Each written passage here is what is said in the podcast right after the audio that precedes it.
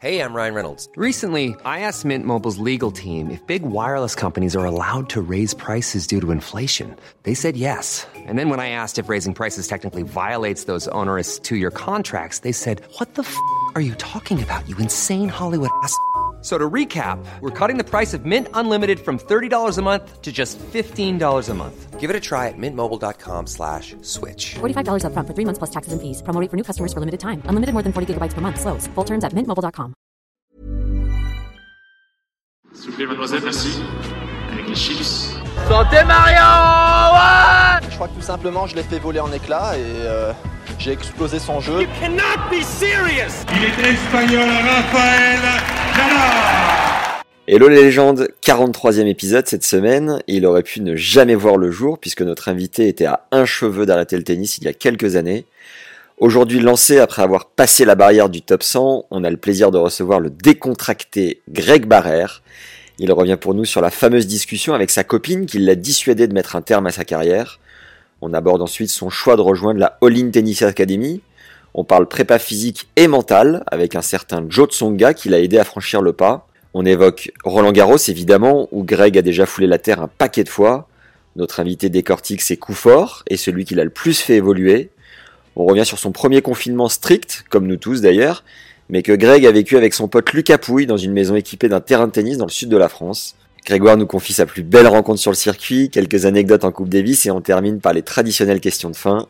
Le joueur français n'a jamais botté mes questions en touche et assume pleinement ses choix, ses réponses, c'est un plaisir de découvrir son parcours. Pensez à nous mettre 5 étoiles sur Apple Podcast et un avis sympa pour devenir une légende dans notre cœur et nous aider à faire connaître la chaîne. Sachez que vous avez aussi deux formations gratuites en description de l'épisode. La première pour savoir ce que la stat dit de votre jeu. C'est 1h14 de contenu offert avec le statisticien Fabs Barreau. La seconde pour jouer aussi relâché en match qu'à l'entraînement avec 14 conseils du prépa mental Jean-Philippe Vaillant qui a coaché 12 top 100 et ses cadeaux. C'est parti pour ce 43e épisode avec Grégoire Barrère. Bonne écoute et bonne découverte à tous. J'ai bossé sur ton cas. Ok, on va voir ça. Alors Greg, t'es né le 16 février 94 à Charenton-le-Pont à côté de Paris. C'est ça. Tu mesures 1m83 pour 80 kg et t'es joueur de tennis professionnel depuis 2012. Ton père était 15-2, ta mère 15-5. Ouais. T'as deux frères et sœurs. Tu te situes où toi par rapport, euh, par rapport à eux? J'ai euh, alors un petit frère et une petite sœur et un demi-grand frère et une demi-grande sœur. Je suis au milieu. Ok, d'accord. Voilà. Mon petit frère et ma petite sœur, ils, ont, ils jouent au tennis, mais pas les grands. Euh, t'as commencé le tennis à 5 ans dans le club à côté de chez toi à force d'accompagner tes parents sur des tournois. Ouais. Tu dis dans une interview pour Tennis Break News que tu étais un peu potelé, pas rondouillard, mais presque, mais Ouais. que tu fais déjà assez fort quand tu étais petit. Voilà, exactement. On peut dire que tu as eu deux carrières. La première où tu es monté 190 en septembre 2012, avant de progressivement perdre pied et retomber 624e en 2018, six ans plus tard. Ouais, ouais. Sur la bio de ta fiche ATP, tu rends d'ailleurs hommage à ta copine Marion Codino, qui t'a poussé à continuer de Ouais, jouer au tennis quand tu as arrêté ta carrière.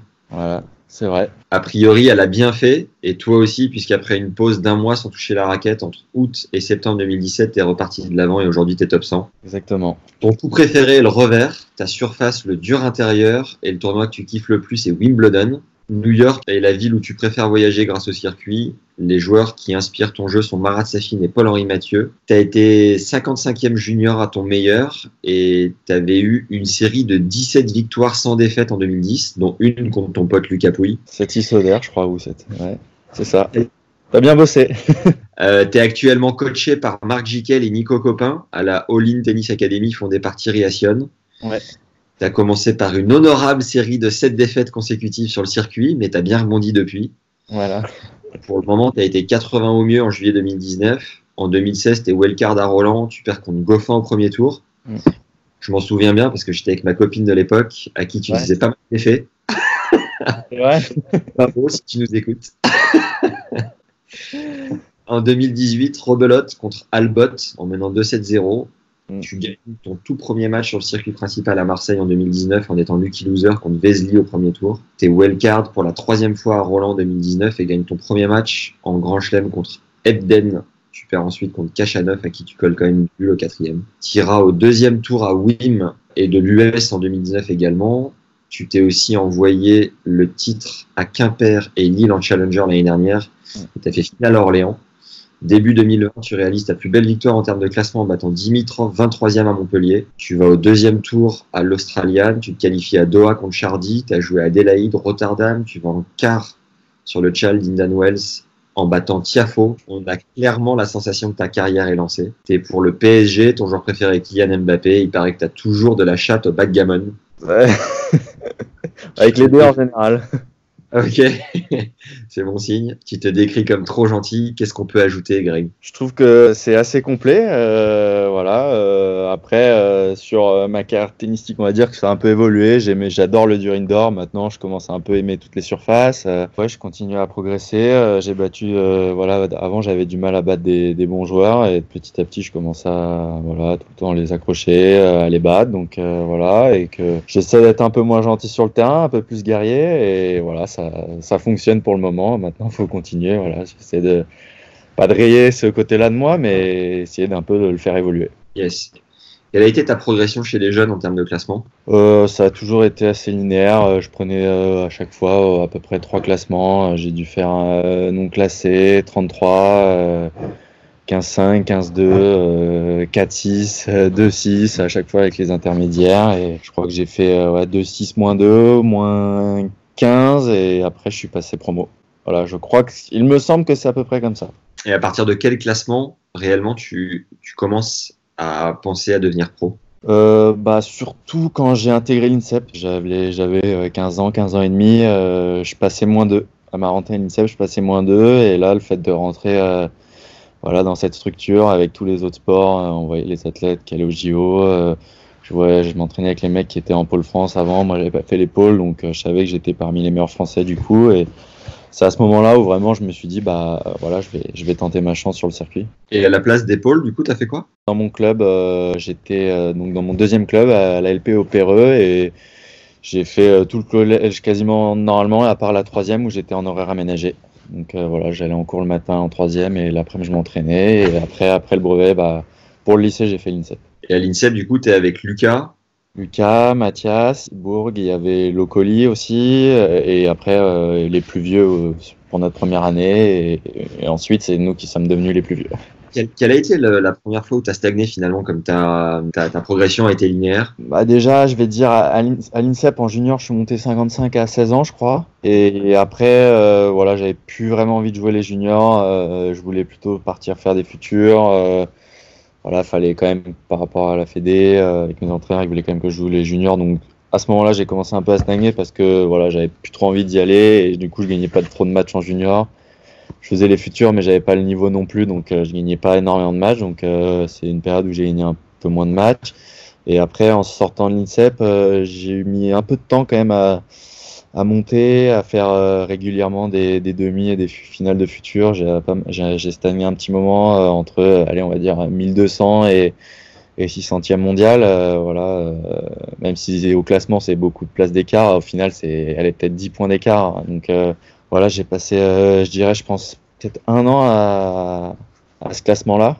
À chaque fois, il y a eu des petits déclics et où j'ai commencé à battre un bon mec, à faire quelques résultats et après c'est reparti. J'ai remis du temps à chaque fois à repasser un, euh, des étapes. Donc euh, ça a été ça un peu tout le temps. Voilà, comme euh, pour gagner mon premier match sur le circuit, j'ai mis pas mal de temps avant d'en gagner un. Voilà, j'ai toujours mis du temps pour passer les étapes à partir du moment où j'ai quitté les, les juniors. Quoi. Et tes potes jouaient les tournois juniors au moment où toi t'avais envie de faire les futurs ou vous en étiez où tous, tous ensemble? on était un peu tous ensemble, mais il jouait aussi le. Lucas était beaucoup blessé, donc lui il a un peu moins joué. Le circuit junior. Mathias, euh, lui, gagnait quasiment tout quand on avait 16 ans euh, sur Terre. Il était injouable, donc, euh, donc il a été très vite très bien classé dans les 10. Donc voilà, il avait aussi l'envie de bien faire et de jouer parce que voilà, il pouvait prétendre être top 5 euh, et pouvoir gagner un titre. Donc donc il jouait aussi le, circuit junior à fond et on jouait tous un peu quand même les futurs, mais on n'avait pas encore vraiment le niveau pour pouvoir rester et faire que ça. Quoi. Est-ce que tu as une, anecdote marrante chez les juniors que tu pourrais nous partager? Chez les juniors, euh, ça remonte tellement loin. J'ai le souvenir qu'à Beaulieu, il y avait un. Alors je sais plus qui c'est, je me demande si c'est pas un russe qui avait euh, pété tout dans les vestiaires. Alors bon, on avait 16 ans, 17 ans, donc euh, voilà, c'était pas très grave non plus. Euh, voilà, je me souviens qu'il y avait pas mal de joueurs qui se mettaient beaucoup de pression, alors qu'au final, bah une fois qu'on termine le circuit junior, on se rend compte que voilà, on repart à zéro complètement. Donc euh, voilà, ça servait pas à grand chose d'avoir autant de pression à, ce moment-là. Donc, euh, mais ouais, je crois qu'il me semble que, alors je sais plus exactement quel joueur, mais j'ai le souvenir qu'un mec avait tout pété, pété les vitres dans les vestiaires de Beaulieu, quoi. Quel, quel- quel restera ton meilleur souvenir toi chez les juniors? Euh, j'avais adoré ma première tournée euh, à Miami. C'était la première fois que, que je voyageais pour le tennis euh, en dehors de la France, vraiment. Je me souviens, j'étais parti avec Gianni à l'époque et Alois Bust. Gianni, il était, il jouait le titre en junior. J'avais deux ans de moins que lui. J'étais pas parti avec les autres faire la tournée Mexique d'hier. J'étais juste venu pour le handball en, en 16 ans et lui, il jouait pour le titre en, en 18 et je sais plus s'il gagne ou il fait finale sur soc, quelque chose comme ça. Donc déjà, je me disais, putain, je suis avec un grand, le mec est numéro 1 mondial, numéro 2 mondial junior. Donc on avait passé 10 jours là-bas, donc c'était vraiment cool. Après, sur le tournoi, il y avait tout le monde, c'était vraiment sympa. Puis en soi, bah, toutes les tournées, elles sont, sont incroyables chez les juniors. On, est- on est quasiment euh, dans des beaux hôtels tout le temps. Euh, on va en Australie, à Melbourne. Euh, on va, euh, voilà, la tournée 4 d'Ice Beaulieu, elle est géniale aussi, avec tous les Français. Euh, On se marre bien. Le seul petit truc un peu chiant, c'est quand à l'INSEP, on allait faire cette tournée, il, nous amenait un prof euh, avec nous pour faire des cours quoi, pendant la tournée. C'était un peu dur ça. ça faire des cours euh, pendant que les autres s'amusaient quoi. Mais bon, on n'avait pas le choix. Et puis au final, on a eu notre bac comme ça. Et il devient quoi, euh, Gianni Mina? Il a eu pas mal de pépins physiques. Il a pas mal de blessures un peu tout le temps. Euh, cet hiver, il s'est entraîné avec nous à l'académie, donc euh, il était plutôt en forme. Voilà, c'est, il allait bien, sauf que il a eu des petites rechutes là en repartant sur des futurs. Il était en Turquie, je crois. Il a eu des petits bobos, donc c'est un peu compliqué pour lui en ce moment. Ok. Est-ce que tu peux nous raconter euh, la manière dont tu as traversé un peu le circuit, la jungle des challengers et des futurs? Moi, euh, on va dire déjà, je privilégie énormément les tournois en France. J'aimais pas à cette époque-là, j'aimais pas trop voyager, donc euh, voilà, je faisais plutôt des tournois euh, corrects. Euh, Voilà, les futurs en France, ils sont très bien. on n'est jamais dans des conditions pourries comme on peut avoir euh, quelquefois. J'en ai fait aussi, mais donc on va dire que ça a été un peu plus facile pour moi au début. Donc voilà, j'ai tout ça. Après, j'ai eu quelques tournois, tournées compliquées. Je suis allé en Géorgie une fois, c'était un peu la galère. C'était, je sais même pas si on peut appeler ça des terrains de tennis. La surface, c'est même pas de la terre battue. T'avais un camion citerne qui venait euh, deux fois dans la journée pour euh, pour arroser les cours, mais c'était l'enfer. euh, voilà, la ville était pourrie. J'étais avec un pote, on était au bout du rouleau, on pouvait manger le midi que, dans des kebabs. C'était un peu dur, mais voilà, il y a eu des, y a eu des, ouais, des, des tournois compliqués, c'est sûr, mais en général, voilà, j'ai essayé de faire en sorte que ma proc soit toujours agréable et, et je n'ai pas trop à voyager. Donc, euh, comme ça, je pense que j'ai gâché, moins d'énergie, moins d'influx euh, en partant que dans des tournois où, où- ouais, faut le dire, il y a des tournois, c'est vraiment pourri, quoi. T'as pas, t'as limite pas envie de jouer au tennis, quoi. Et, après, une fois que j'ai joué des challengers, là, euh, il y, il en a qui restent pas terribles, mais la plupart des tournois, ils sont vraiment, ils sont vraiment bien, quoi. Et, pareil, pour le coup, on a de la chance en France d'en avoir plein. Voilà, c'est des mini grands prix, donc tu peux jouer, allez, euh, plus d'un tiers de l'année euh, en France facilement, quoi. Déjà, ça aide pour nous les Français. Donc tu montes 190 dans un premier temps, tu sens que t'es pas loin. T'es dans quel état d'esprit à ce moment-là et qu'est-ce qui se passe dans la foulée? Bah à ce moment-là, ouais, je me dis que je suis pas loin. J'ai commencé à jouer Roland, je me qualifie à Wim. Non, je perds à Wim avec balle de match au deuxième tour sur Albano Olivetti. C'est- c'est- Cette défaite, ça m'a fait mal. Donc je me dis ouais que je suis pas loin. euh, alors qu'au final, euh, quand t'es 180, bah c'est pas comme si t'avais tout à refaire, mais t'as, euh, tu dois regagner tous les points que t'as déjà gagnés pour pouvoir te rapprocher des 100. Donc il y a un énorme gap. Donc euh, voilà, euh, c'est peut-être le problème de m'être dit que j'étais pas loin, ça m'a un peu euh, mis une pression et en même temps un petit peu relâché. peut-être pour ça, je me suis un peu moins bien entraîné, j'ai commencé à perdre des matchs que voilà dans ma tête je me disais que j'aurais pas dû perdre et de fil en aiguille, bah la confiance elle part. j'avais moins envie de m'entraîner, moins envie de voyager. Je, je voyais que je défendais pas forcément les points de l'année d'avant, donc je coulais au classement, j'avais pas envie de refaire des futurs. Donc tout ça mis bout à bout fait que bah au final on peut on peut pas jouer parce que les mecs ils jouent maintenant tous bien euh, à n'importe quel classement. Donc euh, donc ouais tu peux descendre très vite comme tu peux monter très vite. Donc euh, ça a été voilà pendant un an et demi j'ai pu gagner un match. C'est pour ça que je suis redescendu euh, 600 650 et mais après après coup voilà je sais que je m'entraînais plus comme il le fallait. J'avais plus la motivation pour partir. Je préfère rester chez moi.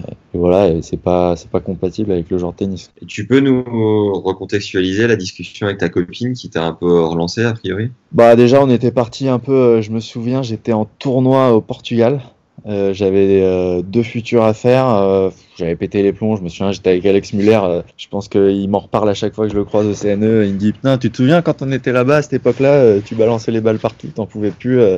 Et donc voilà. Et, après, en fait, j'ai décidé de me retirer des autres tournois. Et ma copine m'a rejoint. On a fait trois jours à, Porto ensemble. Où, voilà, parce qu'il faut dire aussi quand on fait les futurs, on ne peut pas partir en vacances parce que bah, du coup, t'as pas les moyens et faut jouer toutes les semaines quasiment pour essayer de gagner des points et engranger le maximum. Donc c'était la première fois un peu, on va dire qu'on se laissait un peu du temps ensemble et voilà, on a beaucoup discuté. Moi, je savais plus quoi faire. J'avais appelé la Fédé pour dire que je, que je partais. Euh, voilà, fallait que je. On a discuté, savoir si, euh, voilà, moi je dis j'ai envie d'être coach, je vais passer le BE, j'en ai marre, je veux plus voyager. Et elle m'a dit mais non, euh, voilà, je crois en toi, euh, voilà, tes parents croient en toi, tout le monde croit en toi voilà, fallait retrouver une structure après adéquate pour me réentraîner et surtout avec qui j'avais envie de m'entraîner et avec qui j'avais envie de partir en tournoi. Et donc euh, au final, voilà, je me la structure, je l'ai très vite retrouvée, mais j'avais quand même besoin de me laisser du temps euh, pour voir si le tennis me manquait quoi. Donc on s'est dit bon bah voilà, je fais rien pendant 3 4 semaines. Allez, j'essaie de faire un peu de physique pour m'entretenir, mais euh, bon même ça ça a été dur.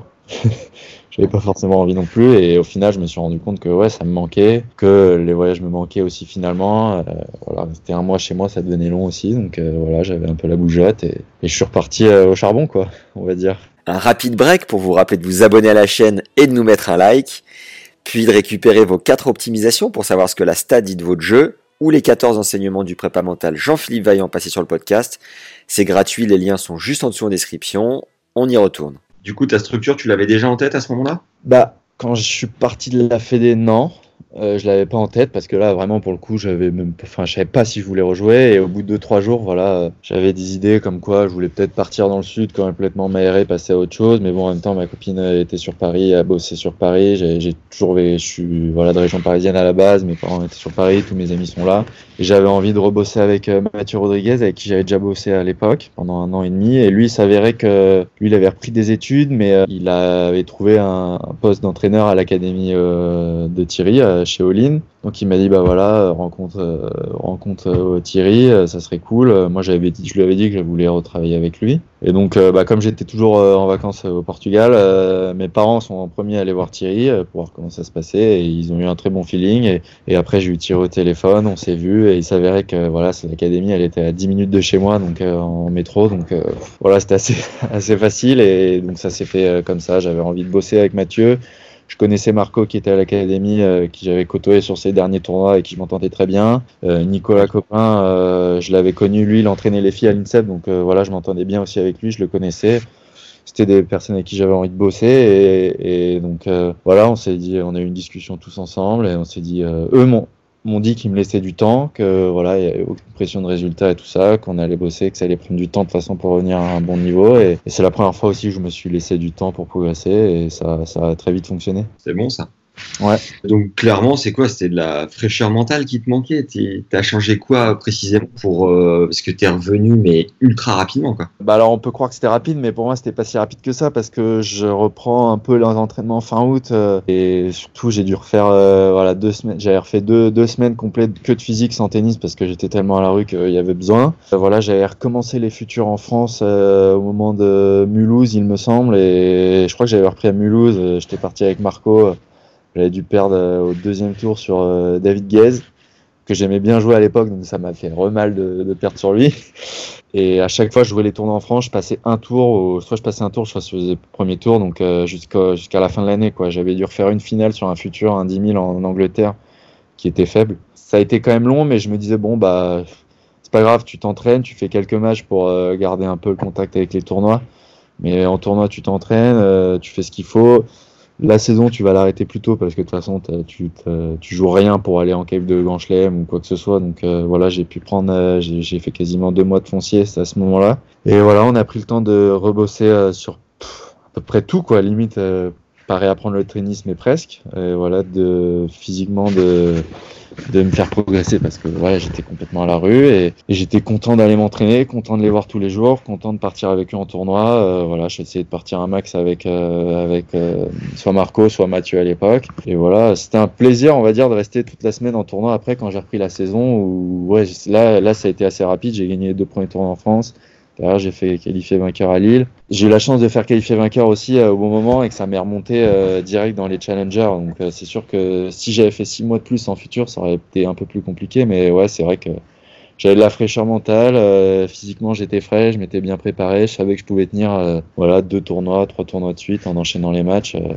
et puis voilà, j'étais bien, j'étais avec mes coachs en tournoi, on se marrait bien, on s'entraînait bien, tout se passait bien quoi ce que j'avais un peu perdu avant. Quoi. À quel moment, euh, du coup, tu sens que tu es aux portes du top 100 et que tu es en train de faire un truc, euh, on va dire, euh, bah, un peu le Graal finalement de tout joueur de tennis, qui est d'accéder à ces, à ces 100 putains de joueurs mondiaux et t'y installer quoi. Bah, déjà, bah, ça a été quand même bah, rapide et en même temps long au final, parce que voilà, je suis rentré quand, après l'US dernier dans les 100. J'ai fait bien un an et demi ouais, dans les, entre 200 et, et 100 avant. Et j'avais quand même, après avoir fait qualifier vainqueur à Lille, euh, je sentais que je jouais très bien tout le temps. J'avais fait finale à Bordeaux. Roland, je perds en 5-7, euh, je dois jamais perdre le match, je mène 2-7-0, je suis pas loin de le finir et j'ai des crampes, je stresse.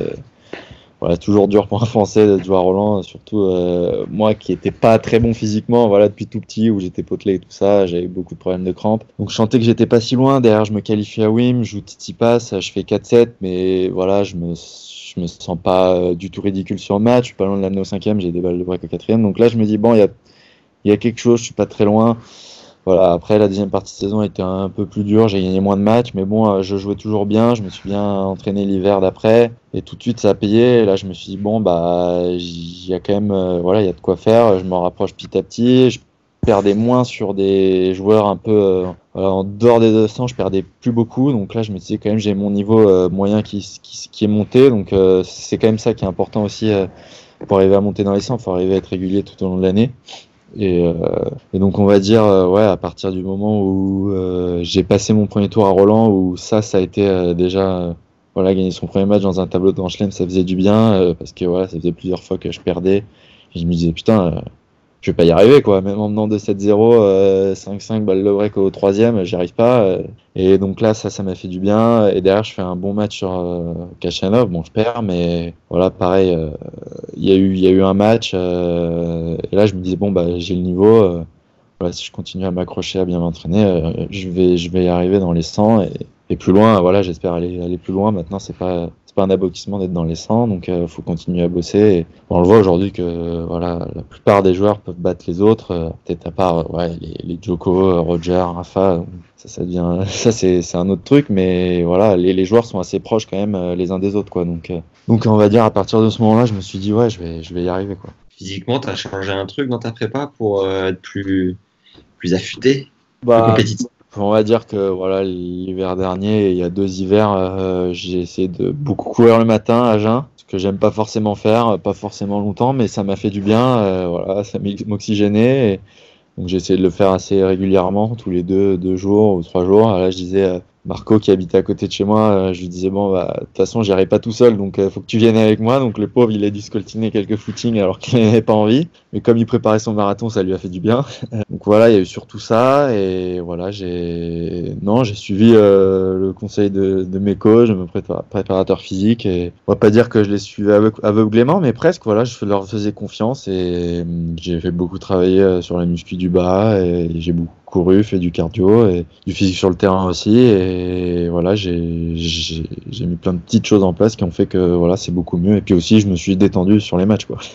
Ça a beaucoup changé parce qu'en 5-7, tu as quand même besoin d'être un peu détendu parce que sinon, c'est trop long. Quoi. Tu peux pas tenir à tout un match méga tendu. Mentalement, tu fais appel à un préparateur mental Ouais, depuis, euh, on va dire, euh, mars dernier, je bosse euh, avec un préparateur mental qui n'était pas dans le sport à la base son premier sportif, mais euh, voilà, ça me fait beaucoup de bien. On parle de, de plein de choses. Euh, voilà, on essaie de trouver des routines. Euh, on a un peu énoncé au tout début, il m'a fait découvrir un peu les émotions pour pouvoir, mettre des mots sur ce que je ressentais sur le terrain, en dehors du terrain, et, voilà, dire, on a beaucoup discuté sur des choses que je, voilà, forcément, pas forcément je discutais avec mes coachs ou voilà, donc en quelque sorte, ça m'a un peu libéré et ça, ça me fait beaucoup de bien. S'il vient pas du milieu du tennis, vous vous êtes rencontrés comment? Bah c'est euh, Thierry Assion qui me l'a présenté. Euh, voilà, il m'a donné plusieurs noms et j'ai, je l'ai rencontré. On a déjeuné ensemble et ça a duré euh, deux heures, je pense. On n'a pas eu le temps passer. Et, on a très vite raccroché et c'est pour ça, bah, j'ai dit banco, on va essayer. Et voilà, depuis on bosse ensemble, depuis ouais, c'est ça mars. Je me souviens, euh, ouais, c'est à peu près ça. Après le tournoi de Marseille, c'est là où on a commencé à en discuter, à dire que ce serait pas mal d'intégrer ça au staff et, voilà. euh, depuis ça, c'est fait. Et du coup, c'est euh, l'approche de Thierry Assion euh, qui est, euh, selon lui, il se passerait pas d'un préparateur mental ou il laisse quand même libre, libre cours aux joueurs, euh, tu vois? Il laisse libre cours aux joueurs. Euh, On avait discuté, je me souviens après mon match parce que euh, voilà, c'était, euh, j'avais perdu sur Stakowski euh, deuxième tour, qui était à l'époque pour faire quart. On était tous les deux lucky loser. Euh, c'est plutôt un bon tirage et j'avais pas fait un bon match du tout. Euh, J'étais un peu timoré. Euh, et ça m'arrivait assez fréquemment. Et en sortant du match dans les vestiaires, euh, on avait parlé un peu. On avait fait le débrief et Joe était là, il m'avait dit, mais tu sais, euh, Joe Tsonga, il m'a dit, tu sais, euh, moi j'étais très réfractaire à ça au début, et finalement j'ai commencé à bosser avec un mec, ça m'a fait beaucoup de bien, tu devrais essayer, euh, tu devrais essayer, parce que moi aussi j'étais un peu réfractaire à ça, et j'avais déjà bossé à la Fédé avec euh, un préparateur mental euh, à un moment, et j'avais un peu laissé tomber, et depuis, bah, voilà, on a discuté, on en a parlé ensemble, et du coup j'ai dit, bon, bah je vais essayer, de toute façon, euh, à ce niveau-là, c'est que des détails qui font la différence, donc pourquoi pas. Et, voilà, et du coup, Thierry, il s'était mis sur le, sur le marché en essayant de trouver quelqu'un, quoi, pour moi, et, et ça s'est fait comme ça. Et du coup, ouais, tu te sens plus apaisé sur le cours? Oui, je me sens mieux, voilà. Surtout en Grand Chelem, je sens la différence. Chaque fois que j'ai, avant de rentrer un- sur un match en Grand Chelem, je me disais, est-ce que je vais tenir, euh, est-ce que je vais tenir les 5-7 La dernière fois, j'ai pas tenu, euh, voilà. C'est. Et maintenant, bah, le fait d'avoir bossé là-dessus, euh, bah, j'y pense plus du tout. euh, alors oui, je peux avoir des coups de fatigue en Grand Chelem comme tous les joueurs, mais je pense plus du tout au fait que est-ce que je vais cramper. J'arrive sur le match, je, me, je, je suis à fond et maintenant, pour l'instant, tout se passe pour le mieux. J'espère que ça va continuer. Tu as eu trois wildcards à Roland en trois ans, il me semble.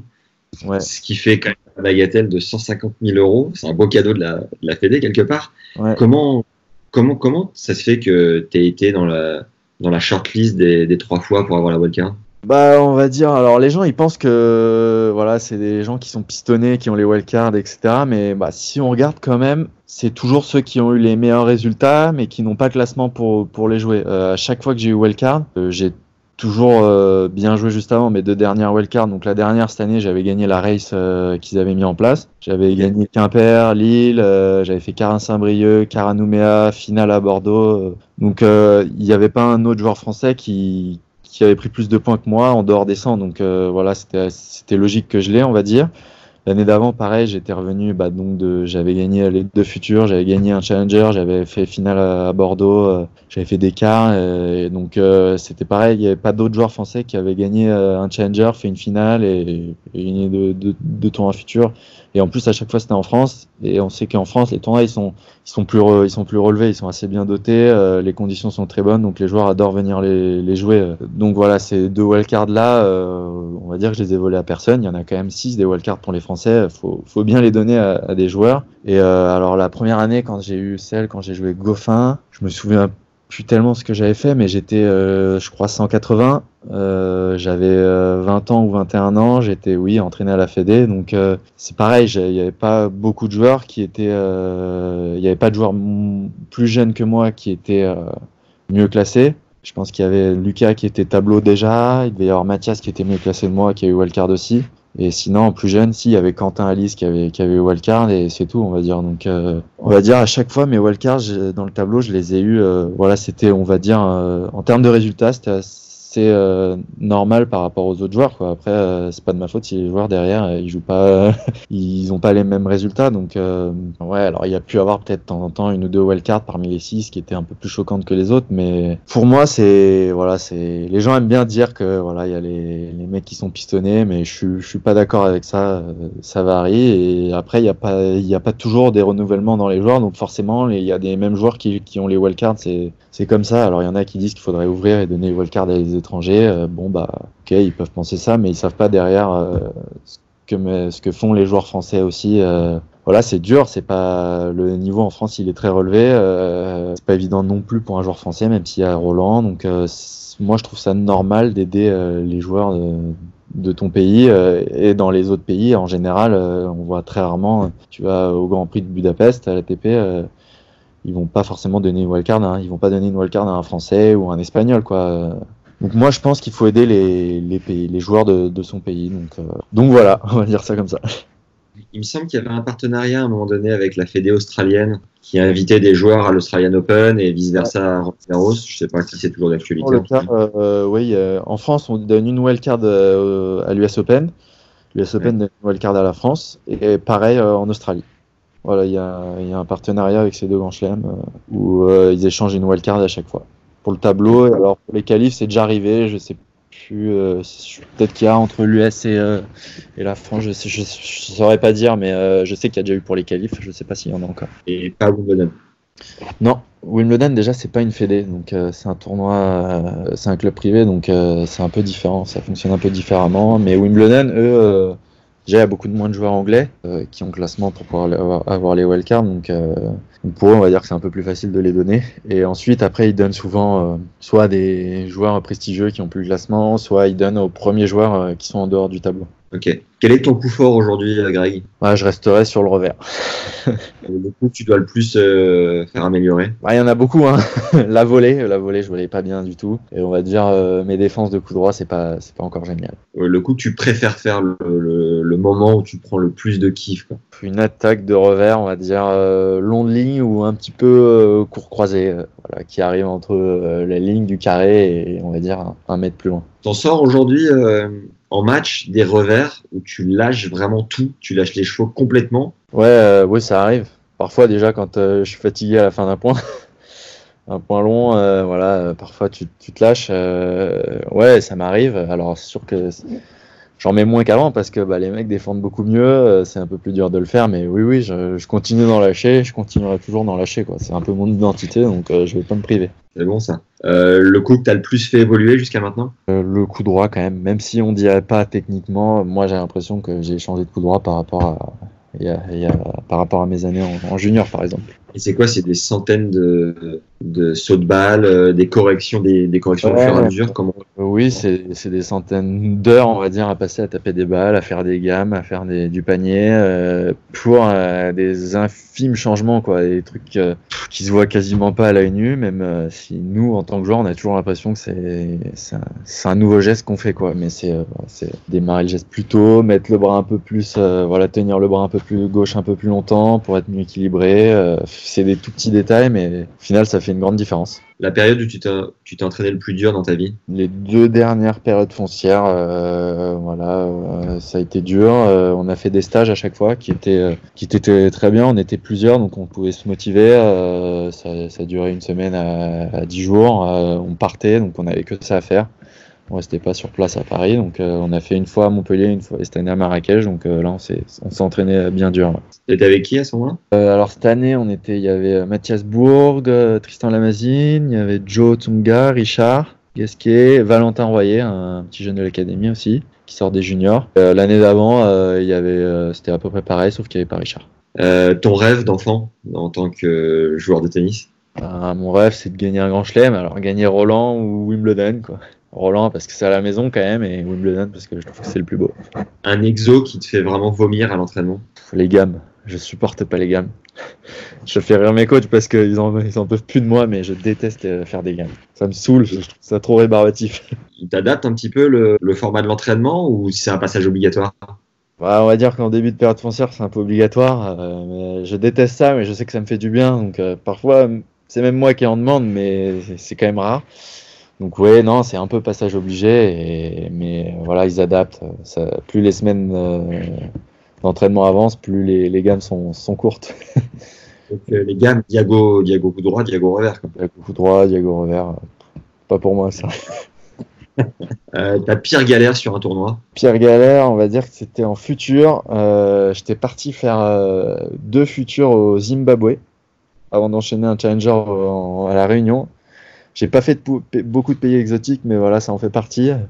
Euh, on partait, on a, eu un problème euh, sur le premier vol pour faire Paris-Amsterdam. J'étais avec Mathieu Rodriguez et un autre joueur. Le vol a pas pu dé- décoller, donc on a pris du retard. On est arrivé avec une heure ou deux de retard à Amsterdam, donc on a loupé le vol d'après.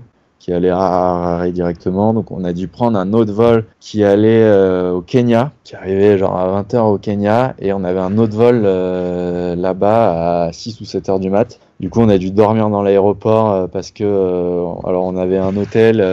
la compagnie avait mis un hôtel en place pour qu'on puisse sortir à une demi-heure de l'aéroport. Donc, au début, on voulait y aller. Le joueur et moi, on sort, voilà, en montrant les passeports, en disant qu'on était en transit, blablabla, qu'on est en faisant toutes les démarches. Sauf que bah, le passeport de Mathieu Rodriguez, euh, il était un peu abîmé. Ils n'ont pas accepté de le faire sortir de l'aéroport. Donc nous, on avait euh, genre 19 ans. On s'est dit bon, on sort pas tous, tous les deux euh, tout seuls, euh, les deux joueurs qu'on était, euh, pour aller à minuit dans un hôtel euh, au milieu perdu dans le, au Kenya. Donc euh, on, on est resté à l'aéroport avec Mathieu. On a dormi à l'aéroport. C'était un peu l'enfer. Tout était fermé. On n'avait rien pour boire. C'était une bonne galère quoi. Mais on Et est quand même arrivé au tournoi euh, le lendemain. Et on s'est demandé si son passeport allait passer aussi à l'aéroport à Harare, mais on n'a eu aucun problème. Et t'as as fait quoi sur ton tournoi C'était l'époque où je faisais beaucoup de quarts de finale de suite en futur, donc euh, je crois que j'ai fait euh, quart, quart, euh, j'ai dû gagner le double une, sur une semaine. Et, et après, j'avais fait mon premier, euh, à la Réunion, j'avais fait mon premier 40 Challenger. Que j'avais fait deux au Zimbabwe et un à la Réunion. C'était une tournée sympa, je m'étais bien éclaté, c'était bien marré. Ton plus gros pétage de plomb sur un cours Je crois. Alors j'ai le souvenir euh, en Tunisie, c'était pareil, c'était cette période-là, c'était après le tournoi à la Réunion. Je faisais que des quarts chaque semaine. Et euh, je jouais mon pote Canina, euh, Julien Canina en quart euh, du tournoi et euh, j'avais dû prendre, j'étais mené genre 6-3, 3-0 je pense. J'en avais plein le cul, je faisais, euh, je pense j'avais fait enchaîner, je sais pas, 7-8 quarts de suite. Et à un moment je pète un plomb, euh, en plein point, euh, je fais un revers mais je prends euh, le revers de toutes mes forces, je fais baseball et je le, je le fous voilà en dehors du cours euh, dans l'hôtel d'à côté euh, en plein point quoi. Donc euh, oui bien sûr je perds le point. je pouvais pas, pouvais pas prendre d'avertissement parce que euh, bah, je disais que j'avais boisé quoi. Voilà, on va dire ça. Je suis pas trop du style à, à péter des plombs. Ça peut m'arriver de casser une raquette euh, dans l'année à l'entraînement, mais en match, ça m'arrive pas. T'as déjà pris des amendes euh, sur les tournois? Non, je crois que j'ai jamais pris d'amende. Bon. J'ai peut-être dû avoir une fois, on m'a dit, on, on me l'a retiré parce que voilà, on- bah, tous les jeux arbitres, on se connaît tous, donc euh, ils savent que ça m'arrive jamais. Donc euh, ils m'ont dit, bon, bah, pour cette fois, on te la retire parce qu'on sait que voilà, c'est pas toi. J'ai dit merci, mais ouais, non, je crois que j'ai jamais pris d'amende. Euh, quelles sont tes superstitions en tant que joueur? J'en ai plus. Alors avant, je pouvais en avoir euh, où je me disais bon bah je vais manger toujours au rest- même resto euh, parce que ça fonctionne. Mais euh, voilà, plus j'avance dans l'âge, plus je me dis que que ça sert à rien en fait parce que bah, si si un jour je peux pas reproduire ce que je pense qu'il faut reproduire, ça va être compliqué d'arriver sur le terrain. Donc non, j'ai j'ai gommé toutes les superstitions que j'avais. J'ai jamais été vraiment trop là-dedans, mais ouais, j'ai pu en avoir comme tout le monde. On va me dire, je mange dans tel resto parce que j'ai gagné hier et je prends tel plat, quoi. Mais ça jamais allé plus loin. Euh, Ton joueur et ta joueuse préférée actuelle? Je vais dire euh, chez les filles Barty, Ashley Barty, j'aime beaucoup l'avoir joué. Et depuis les juniors, je me souviens, euh, Bust, on allait la voir en junior euh, en Malisée, on allait voir quasiment tous ses matchs sur un gradin, on adorait. Euh, et Roger, c'est pas très, c'est commun, mais ouais, Roger. Et pourquoi Barty et Roger du coup? Ben Roger, bah il est, c'est, la classe, hein. c'est beau à avoir joué. euh, tout le monde a envie de, tout le monde aimerait reproduire ce qu'il fait, mais c'est impossible. Voilà, ça paraît toujours très facile, euh, mais euh, ouais, c'est, beau à avoir joué. Et, ouais, c'est, on va dire que pour, pour définir en un mot, c'est la classe. Et puis Barty, euh, bah j'adore, elle varie bien. on dirait limite un prof. On voit jouer un prof, voilà, qui fait un peu du droit de gauche à ses, à ses élèves. une petite amortie, un petit chip, un lob, euh, voilà ça varie énormément et on voit pas beaucoup ça dans le tennis féminin donc euh, j'aime beaucoup euh, l'avoir joué. Ancien et ancienne, tu disais Polo et Safine, Ouais, c'est ça? Ouais, exactement. Et Safine, il te, il te dégageait quoi? Bah, il avait un certain charisme, euh, voilà, c'était un beau gosse, euh, il déroulait, il frappait fort, euh, il était un peu dans le je m'en foutisme quoi, il s'en foutait de ce que les gens pensaient donc euh, donc voilà, c'était surtout pour ça, il mettait des lattes, il avait un beau revers et moi quand j'étais petit, je mettais que des lattes, j'en avais rien à foutre. Euh, voilà, je tenais pas l'échange et donc euh, j'adorais le voir jouer. Et puis Polo, euh, Polo, je pense que c'est un des premiers matchs que j'ai vu en vrai, donc pour ça aussi. Et, et voilà, j'aimais son jeu. Il avait aussi un beau revers. Moi, j'adorais faire des revers, donc ça a été surtout pour ça. Le joueur le plus drôle sur le circuit? Moi, celui qui me fait le plus rire, c'est Mathias Bourg. Il y a Adrian Manarino, il est très drôle. Les gens le connaissent pas trop, il est assez timide, mais il est, quand on le connaît bien, il est très très drôle. Une des plus grosses conneries que Bourg euh, t'ait fait, c'est quoi? Voilà, il aime bien un peu euh, rigoler, se foutre un peu de la gueule du, mo- du monde, donc euh, il ça arrivait qu'en boîte, euh, voilà, il fallut un peu euh, faire attention à lui, quoi, on va dire. Je vais pas aller plus dans les détails, mais euh, voilà, il peut faire deux trois conneries quand même. Et La joueuse qui te fait le plus rire? Pauline Parmentier. Pauline Parmentier, bien sûr. Le joueur le plus fou? Kyrgios ou Benoît euh, Père. hein.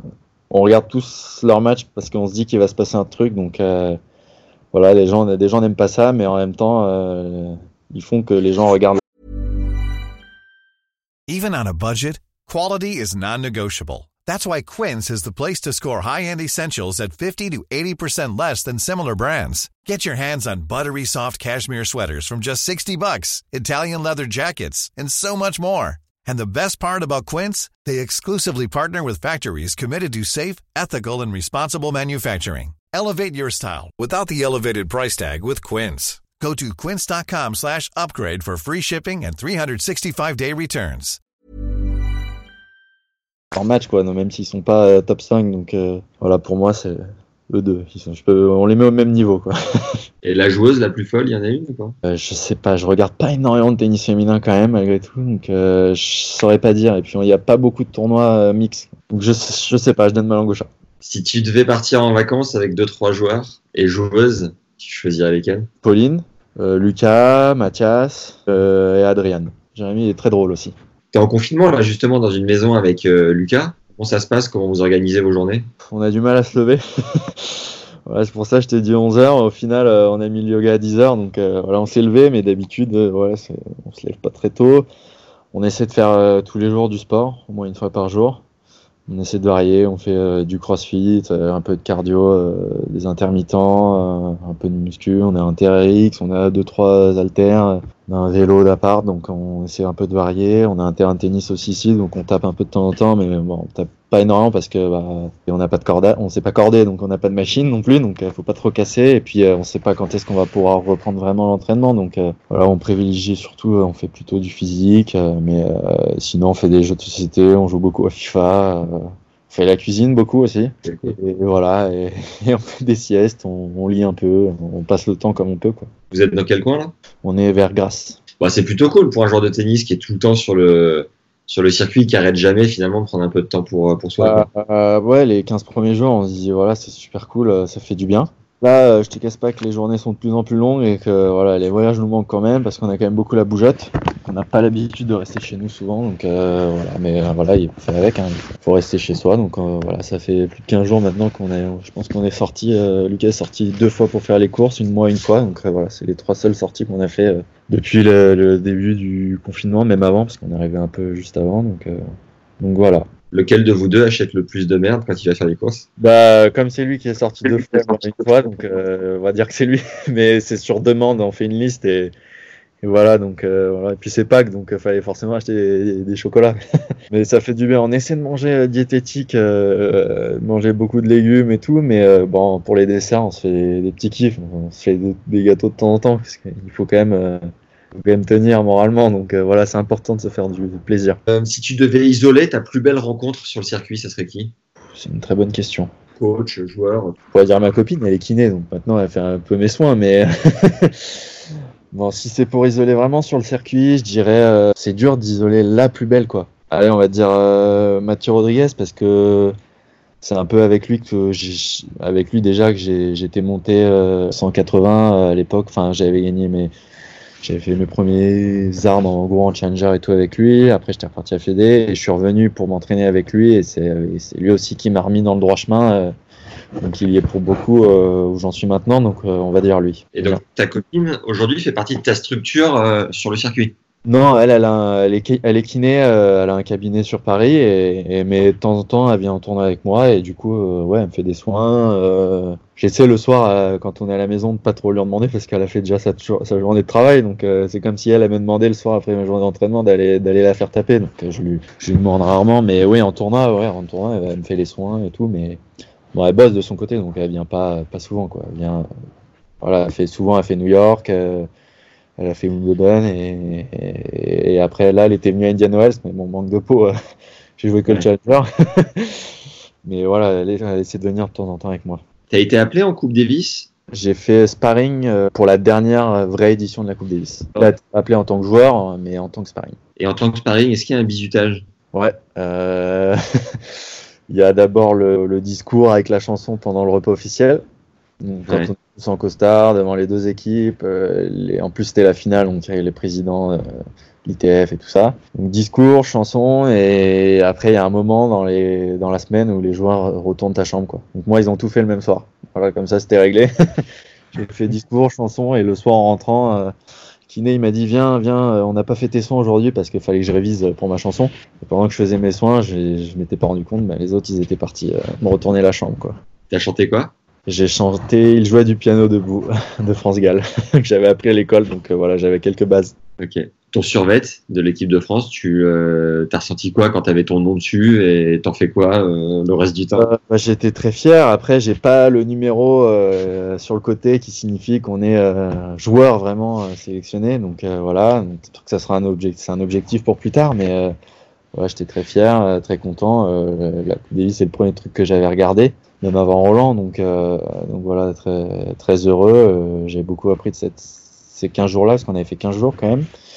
Et euh, malheureusement, le survêt, je l'ai pas parce qu'il faut le rendre à chaque fois à la fin. Et jusqu'à là, ils ont changé les survêtements, donc je crois qu'on peut le récupérer maintenant. Mais euh, si je le demande, je pourrais le récupérer. Mais je l'ai pas chez moi pour le moment. Est au CNE, c'est Guillaume Héroux, euh, celui qui gère tout ça, qui, qui le garde bien au chaud.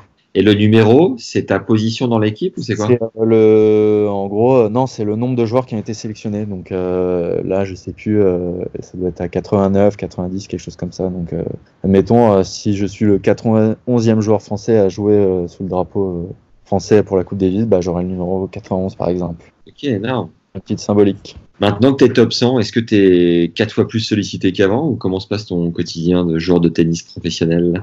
Euh, je dirais pas quatre fois plus parce que voilà, je suis encore à l'entrée des 100. euh, voilà, c'est un peu nouveau, mais euh, oui, c'est sûr que t'es quasiment pas, t'es pas sollicité du tout quand tu fais des futurs. En challenger, bah t'es un peu sollicité pendant les tournois que tu fais euh, quand c'est en France. T'as un peu les, les journalistes du coin. Ça arrive de temps en temps qu'il y ait euh, quelques sollicitations en dehors, mais c'est très rare.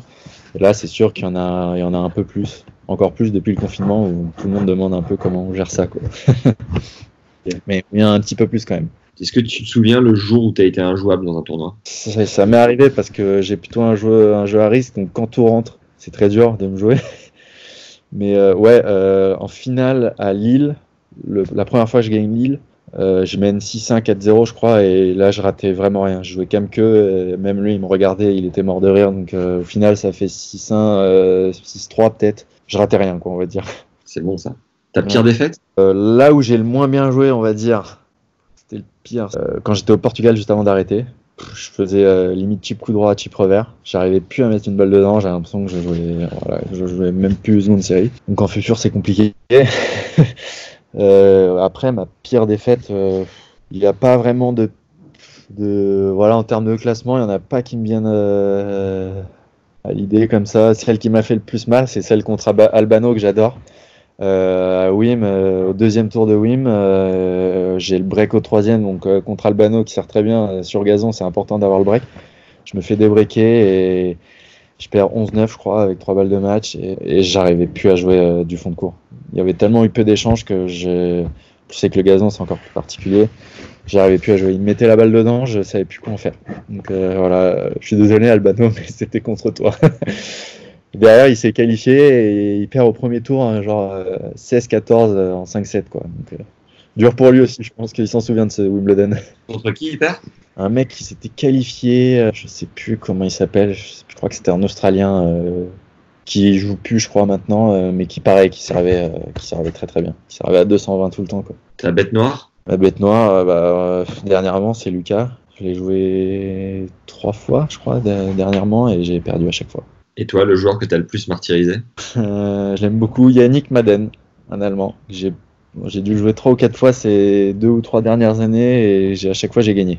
Et juste pour revenir sur Lucas, tu penses que tu, tu le respectes encore trop ou t'arrives à faire vraiment la part des choses?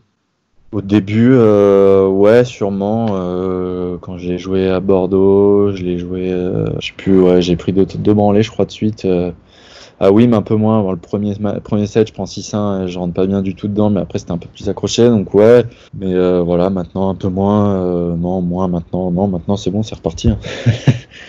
Mon objectif, c'est de le battre. Le joueur le plus chiant à jouer en termes de comportement Euh, Ben Chetrit est très dur à jouer parce qu'il parle beaucoup. il impose un faux, un faux rythme, euh, il joue très bien, il sert très bien, il frappe très fort, il a une bonne main, il voit très bien, donc il est assez dur à jouer. euh, mais voilà, il parle beaucoup pendant les matchs, donc c'est un peu. il- il- il- voilà, quand, quand t'es en match, c'est chiant. Euh, Est-ce que tu as toujours une, une boule un peu au ventre avant de rentrer sur le court, un peu en mode pression, de te dire putain, le mec joue grave? Euh, je l'avais souvent. euh, maintenant, euh, non, ça fait un moment que je l'ai pas eu. Je peux avoir la boule en vente, ouais, si tu rentres sur un, central où tu sais qu'il va y avoir du monde. Et oui, c'est un bon joueur, tu veux quand même pas.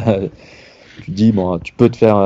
ça arrive, hein, tu peux te faire déchirer, donc c'est un peu chiant devant plein de personnes. et voilà, c'est un peu. Ça peut être humiliant, mais je l'ai quasiment plus. euh, voilà, dernièrement, j'étais rentré donc, contre Dimitrov qui est même s'il est plus que 23, il a quand même fait euh, voilà des, il a gagné le Masters, il a été euh, top 5 donc euh, demi en Grand Chelem. J'aurais pu me dire ça, je me suis pas dit ça du tout. euh, voilà, il y avait du monde donc euh, non, je pense que cette étape-là, je l'ai un peu passée. Alors peut-être que ça reviendra si je joue euh, sur le central contre Rafa ou voilà sur l'Anglaine ou sur un autre gros cours comme ça, sur un- une grosse tête d'affiche. Oui, forcément, ça, t'as la boule au ventre quand tu rentres, mais une fois que le match est lancé, voilà, ça, ça disparaît petit à petit. Yes. Ta plus belle remontada Euh, c'est à Wim, euh, je t'ai mené 2-7-0. Je, je voilà, on, peut, on peut le mettre dans, parmi les matchs où je jouais le, très très mal. Je, je mettais pas une balle dedans et j'ai réussi à, à retourner la situation et gagner en 5-7. C'était contre Liam Brody, un mec de mon âge, euh, voilà, qui était un peu redescendu au classement, mais qui a été pareil, 100 150, 160, et qui est gaucher, qui adore, qui joue beaucoup sur gazon, un anglais, donc c'est toujours chiant, j'ai joué les anglais aussi là-bas, donc euh, voilà, ça avait très mal débuté et puis ça a bien terminé. Tout à l'heure, tu parlais des footings que tu faisais le matin à jeun. Est-ce qu'aujourd'hui, il y a un truc, ta manière à toi d'en faire un peu plus à l'entraînement que les autres, où tu te dis ça, il y a que moi qui le fais?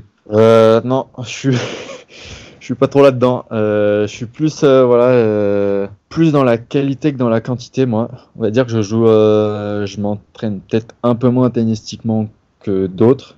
Voilà, j'essaie de faire plus de la qualité parce que je sais que quand je fais de la quan- quantité, voilà, au bout de la, si je joue, je joue bien sûr dans l'hiver, ça m'arrive de jouer 3 à 4 heures. Mais euh, je sais que voilà, si je fais ça tout le temps, euh, je sais qu'au bout de 3h30, ça sera beaucoup moins bien. Donc euh, voilà, j'essaie de faire euh, plus de qualité euh, que de quantité. Après, je fais toujours, euh, je fais pas mal de physique en gym. J'ai pas le truc où je me dis euh, ça, je le fais plus que les autres, quoi. Allez, on va dire que j'essaie de mettre plus de qualité que, les- que les autres. On va dire que ça va être ça. Ok. Le meilleur conseil qu'un coach t'ait donné? De me laisser du temps et d'être content de ce que je fais. Et c'était valable même quand je repartais en futur. Euh, voilà, d'être content de regagner un futur, même si j'avais été 180. euh, voilà, d'être content en gros de moi, de, ce que je fais, de ce que je produis. Si c'est dans l'optique, euh, si c'est dans ce que je voulais faire, voilà, voilà, de d'essayer en gros de ne pas me focaliser sur les résultats, mais sur de comment je voulais jouer et comment j'avais envie de jouer. Et, puis ensuite d'être content quand, quand les résultats arrivaient et pas me dire c'est pas assez bien parce que machin, à, mon âge, il est déjà classé temps, il fait déjà ça. euh, Voilà, de me laisser du temps et d'être content tout simplement de jouer au tennis. Et toi, si tu devais transmettre ton expérience à un jeune de 10 ans qui rêve d'être top 100, tu lui dirais quoi? Alors, je lui dirais de prendre son temps parce que 10 ans c'est c'est jeune. Voilà, de, de kiffer, de, voilà, de toujours être content d'aller sur le terrain. Donc euh, voilà, c'est pas grave si un jour il a pas envie d'aller jouer, bah, à la limite qu'il aille pas jouer. C'est pas, c'est pas maintenant que c'est important, c'est se détacher un maximum des résultats parce que euh, au final ça à rien d'être euh, champion de France à 14 ans euh, si à 16 ans on joue plus au tennis quoi. D'être champion du monde, euh, voilà, c'est au final ce qui est important c'est plus tard, c'est c'est entre 18 et 35 ans, on va dire. Donc, euh, donc euh, voilà, pas se mettre de pression pour les résultats, même si euh, malheureusement, euh, ça peut être les parents, ça peut être euh, les entraîneurs, les euh, voilà, t'es un peu obligé d'avoir des résultats quand même aujourd'hui si tu veux des aides. Voilà, essayer un maximum de, de se mettre loin de tout ça, de- d'essayer de, progresser, d'avoir une identité de jeu et de s'y tenir et, voilà, de penser qu'à ça plutôt que absolument vouloir gagner tout de suite. C'est intéressant que tu parles de l'identité de jeu et de s'y tenir. ouais. C'est pas le genre de truc que je m'attendais à entendre, mais Bah, il y a matière. Quand on est jeune, si on a absolument envie de gagner, donc euh, à la limite, euh, s'il faut limer pour gagner, on va limer. euh, euh, alors qu'au final, c'est peut-être pas comment tu as envie de jouer, donc euh, c'est peut-être pas comme ça qu'il faut qu'il faut voir le truc. Donc euh, voilà, c'était Zverev qui parlait bien de ça, je crois. J'avais lu une interview où son père lui avait dit en gros quand il était jeune, à 14 ans, euh, continue de frapper. On s'en fout, c'est pas maintenant qu'il faut gagner, c'est plus tard. Donc euh, tu te construis maintenant pour pouvoir gagner plus tard, quoi. Qui, qui avait dit ça? Je crois que c'était Zverev dans une interview qui avait dit ça, euh, qui avait dit en gros on s'en fout d'être euh, champion du monde à, à 12, 14, 16 ans, c'est plus tard qu'il faut gagner. Est-ce que euh, tu pratiques la visualisation et la méditation? Non, pas du tout. Peut-être que pendant le confinement, je vais essayer de faire un peu de visualisation. Je- honnêtement, je l'ai pas encore fait. T'es le premier qui me dit qu'il ne fait pas de visualisation. Non. Alors, euh, je sais pas si ça rentre dans la visualisation, mais avant de dormir, je peux m'imaginer en train de gagner Roland, quoi, mais euh, ou gagner un match, mais euh, je me pose pas là en me disant, allez, euh, voilà, quoi. Enfin, je sais même pas. euh, faudrait que je me renseigne, mais je suis pas réfractaire à ça du tout. Ça, ça, doit, être très bien, ça va marcher. Pour l'instant, je me suis pas mis là-dedans. Ça arrivera, hein, sûrement. De toute façon, on va je vais tout essayer avant la fin de ma carrière. Est-ce que tu as vécu des trucs sympas à raconter avec le Big euh, 3, à savoir Joko, Rafa ou Nadal ou euh, Federer pardon. Euh, malheureusement, j'ai jamais pu taper avec eux. Après, euh, non, je les connais pas. Je sais que voilà, maintenant que je les croise un peu plus dans les vestiaires, euh, voilà, ils disent bonjour hein, les mecs. Euh, Rafa surtout, il dit toujours bonjour dès qu'il te croise. Euh, allez, on va dire que quand euh, cette année à l'US, j'ai gagné mon premier tour de qualif euh, 7-6, 6-7, 7-6. Il faisait très très chaud, j'étais rôti. Et, euh, dans les vestiaires, Rafa il est passé, il m'a dit bien joué parce qu'on peut voir les matchs sur les écrans. Donc euh, voilà, j'étais très content que Rafa me félicite euh, pour un premier tour de qualif. J'ai trouvé ça beau. Mais non, j'ai pas d'anecdote avec eux. euh, J'ai jamais joué avec eux. Donc, euh, donc voilà, pas grand chose à raconter. Tu kifferais aller faire une, euh, une prépa euh, comme Gasquet a pu le faire à Manacor euh, chez Rafa ou quelque chose comme ça avec Roger Ouais, ouais, ça, ouais, ouais, ça, c'est sûr, c'est cool hein, de, pouvoir ouais, euh, s'entraîner avec des joueurs comme ça. C'est quand même des légendes du tennis, voire même euh, du sport en général. C'est euh, pour moi, c'est, on a la chance d'avoir euh, les trois, euh, trois légendes et qui sont peut-être dans les, les, enfin, qui sont des légendes du sport, euh, tout sport confondu. Donc, euh, ouais, c'est sûr que euh, ce serait incro- incroyable de pouvoir faire ça. Tout à l'heure, tu parlais de nos légendes à nous, actuelles, à savoir, euh, on, peut parler de Joe et de Richard, que tu côtoies pas mal sur de la prépa physique ou autre. Qu'est-ce que tu as vécu de sympa avec eux et comment tu essaies de t'en inspirer? Euh, Avec Joe, bah, qui est quand même, les gens ils se rendent pas compte, je pense, de sa carrière en France. ils se rendent pas compte de ce qu'il a fait. Il a quand même un palmarès dans le tennis mondial. Je, pense que 99% des joueurs rêveraient de l'avoir. De pouvoir le côtoyer, en plus il adore euh, partager, voilà, il donne toujours des conseils. Euh, Moi il m'a donné pas mal de conseils en coup droit, dès qu'on s'entraîne ensemble. Pas qu'avec moi, avec tous les joueurs euh, de l'académie par exemple, euh, il, est- il a toujours un petit mot, un petit conseil, il essaie de booster, donc voilà, il est très sympa là-dessus à ce niveau-là, donc euh, il est énormément dans le partage et pareil, Richard, euh, Richard est quelqu'un de très drôle, donc on se marre bien avec lui. euh, voilà, pareil, il a une énorme carrière. à s'entraîner avec lui, c'est un régal parce qu'il rate pas une balle. Ça en devient, c'est frustrant parce que ça paraît très facile. Quand t'es en, quand t'es en face, tu te dis bon bah tu sais pas trop quoi faire, euh, surtout à l'entraînement. Donc euh, c'est une chance de pouvoir s'entraîner avec ces, avec ces mecs-là parce que voilà, t'apprends beaucoup. euh, c'est quand même des mecs qui ont battu les meilleurs. Joe, il a battu les, il les a tous battus dans, dans le big, dans le big tree. Donc il a fait finale en Grand Chelem. Les mecs, ils ont tous fait demi. Donc donc c'est sûr que quand euh, il te donne un conseil, t'écoutes quoi. c'est une chance de pouvoir les côtoyer. Ta plus grosse fiesta sur le circuit? Je dirais en Coupe Davis. Quand, euh, euh, quand, on a, quand ils ont gagné la dernière fois, j'étais pas dans le, j'étais pas sparring, mais j'étais venu le dimanche. euh, voilà, le samedi, j'avais match par équipe, donc je pouvais pas venir. Donc j'étais venu le dimanche à Lille et le dimanche soir, on s'en est mis une bonne. Et, et quand on avait perdu l'année d'après, euh, on fêtait la- en gros la fin de la Coupe Davis. Donc même si on avait perdu, c'était voilà, c'était c'était pas c'était pas la défaite, c'était plutôt en gros la, la fin de la Coupe Davis et on était tous réunis et c'était bien c'était bien Michel. Énorme. Euh, le cours d'entraînement le plus improbable sur lequel tu es joué? Un cours, je sais pas, au milieu de la jungle ou entre deux montagnes? Euh, je dirais, il y a un cours d'entraînement à Bagnères de Bigorre, au futur, Ah, euh, qui Ah, est, et voilà, qui est euh, juste en dessous de la montagne. Donc euh, chaque chaque fois qu'on y allait, tous les joueurs quand ils vont, ils, ils essaient de balancer la une balle euh, par dessus. Et voilà, c'est un très beau cours, il est très sympa, donc euh, je vais dire celui-là. La meilleure partie de ton métier de joueur de tennis professionnel? Euh, bah, même si au début j'aimais pas trop ça, ça reste les voyages. Maintenant, surtout maintenant, les tournois ils sont tout le temps dans des villes plutôt cool, plutôt sympas, donc euh, c'est toujours agréable. Euh, On sait qu'on va qu'on va pas s'ennuyer quoi. Est-ce qui te fait le plus chier? Faire les valises, même si même si les voyages sont cool, c'est devoir faire la valise, euh, tout sortir et parfois le, le lendemain ou parfois même le jour même euh, tout remballer et repartir quoi. Et le temps d'attente dans les aéroports, c'est quand même, euh, on, on, y passe du temps. À ce jour, tu as gagné 1 million 1300 dollars. Quel regard tu portes sur ce montant? Euh, J'aimerais bien avoir ça sur mon compte. c'est beaucoup, mais après, euh, faut se rendre compte que c'est pas du net. Faut enlever les taxes dans chaque pays et surtout qu'on a beaucoup de frais aussi. Et plus on monte dans le classement, plus on investit dans sa carrière, donc euh, plus on a de frais. Donc euh, voilà, ça peut paraître énorme comme ça sur le montant, mais euh, au final, il nous reste euh, pas du tout ça. Et c'est surtout sur toute ma carrière, donc depuis que j'ai commencé les futurs, donc euh, depuis que j'ai, on va dire, 16 ans, 17 ans, donc euh, j'ai gagné de l'argent sur les deux dernières années. Voilà, j'ai pu mettre de l'argent un peu de côté. Avant, pas du tout. Avant, je perdais de l'argent. Donc euh, voilà, euh, je pense que sur euh, toutes mes années, toutes les dépenses depuis que j'ai commencé, en gros, on va dire depuis l'INSEP, je pense, je suis pas sûr d'être encore dans le positif. Ça va arriver, j'espère, si je continue à être dans ce classement, mais je suis pas sûr que ce soit le cas.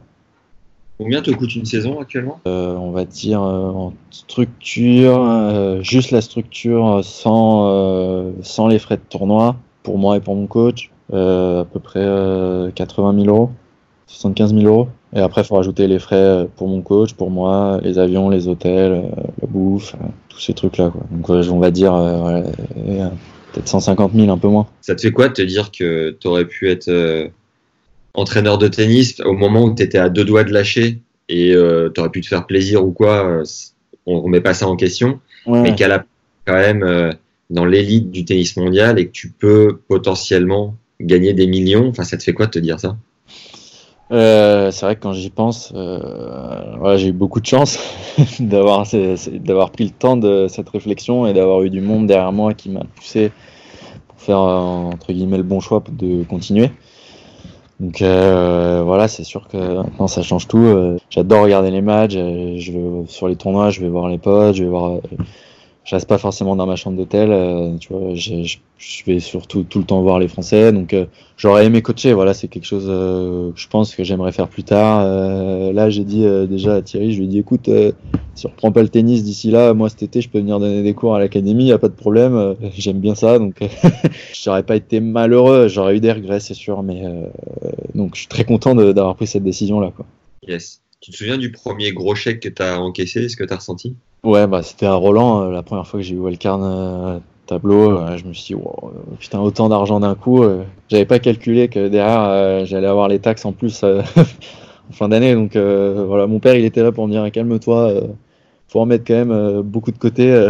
tu peux pas faire n'importe quoi. Donc non, avec, juste avec le, j'ai acheté ma première télé, une belle télé à la Fnac grâce à ce chèque-là, c'est tout. J'ai pas fait de grosses, grosses folies, quoi. Tu sais que c'était énorme parce qu'hier, je, je pose la même question, euh, enfin la question d'après. Je lui dis quelle a été ta plus grosse folie financière. Je la pose à Paul-Henri Mathieu. Ouais. Et il me dit, euh, à l'époque, euh, je rêvais d'avoir euh, le Nokia qui Ouais. s'ouvrait comme ça, qui était en couleur, le tout premier. Ouais. Et il a demandé à son père s'il pouvait l'acheter, tu vois. Alors que euh, Ouais, moi j'ai dû demander à mon... Je me souviens plus, mais euh, voilà. Dès qu'il y avait un achat assez euh, fort, écrit à mon père, tu penses que je peux le faire? Des fois il disait non, des fois il dit oui, oui c'est bon, vas-y, fais-toi plaisir. selon toi, c'est quoi la, la définition de la richesse? Ah, C'est quand même euh, les voyages, apprendre à connaître du monde. euh, j'ai un trou pour le mot, pas euh, plusieurs cultures, voilà, voilà, apprendre à apprendre un peu à, à vivre un peu partout dans le monde, quoi, parce qu'on vit pas tous de la même manière, donc je vais dire que c'est ça. Quelle est ton intuition sur l'évolution du jeu? Tu sais, ce qui est avec les tests sur la next gen, etc.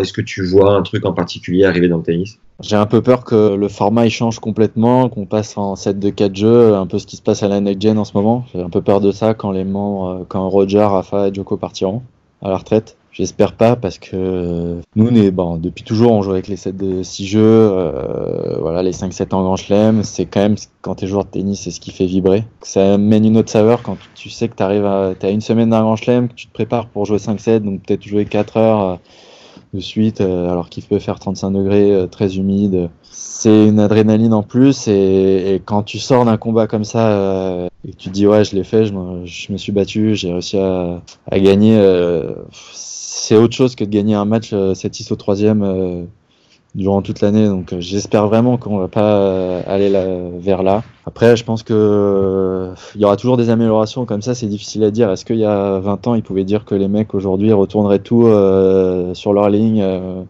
pourraient jouer des heures, je sais pas. Honnêtement, aujourd'hui, je vois pas comment on peut trop améliorer le jeu. Alors peut-être retourner un peu plus, euh, voilà, au filet pour essayer de perturber, parce que maintenant on est vraiment tous très solides du fond, on frappe tous très fort.